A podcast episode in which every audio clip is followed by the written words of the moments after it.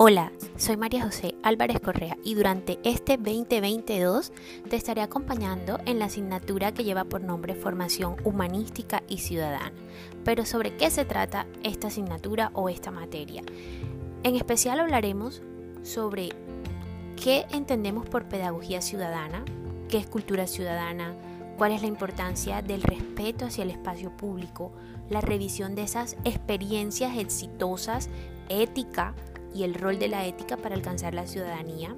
También veremos el conflicto y convivencia pacífica entre ciudadanos y alcanzaremos a tocar esa sinergia o esos puntos de convergencia entre las ciudadanías multiculturales. Las preguntas que debemos hacernos entonces a efectos de poder entrar a especificar cuáles van a ser estos objetivos dentro de nuestra materia están relacionados, en primer lugar, con aumentar el número de personas que acatan las normas de convivencia, es decir, de personas que se autorregulan o que se dejan regular. También aumentar el número de personas capaces de regular pacíficamente a los otros para el acatamiento de esas normas de convivencia. Resolver los conflictos de manera pacífica, que es un punto importante a resaltar en nuestra asignatura, toda vez que el poder solucionar las diferencias es el primer escalón de manera respetuosa que nos permite generar una ciudadanía sin quiebres.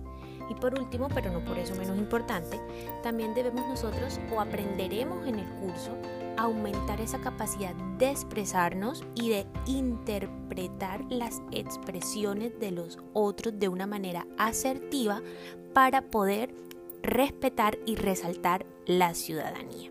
Aunado a todo lo anterior, queremos nosotros también dejar sembrados una, una huella, una impronta, una marca. Por eso es que en todos estos podcasts los vamos a titular Píldoras de Ciudadanía. Y en el segundo nosotros nos vamos a encontrar con los primeros interrogantes que debemos tener claros. Ejemplo, ¿qué entendemos por cultura ciudadana?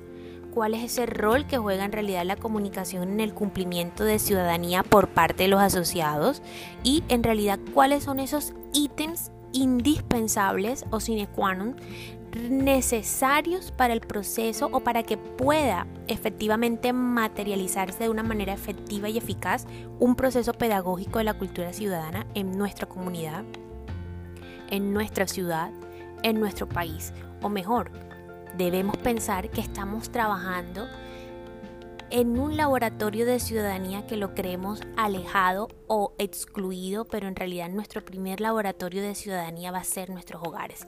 Entonces yo los invito a que continuemos escuchando estas píldoras de ciudadanía y que nos introduzcamos en esos laboratorios de ciudadanía primigenios que son nuestras casas.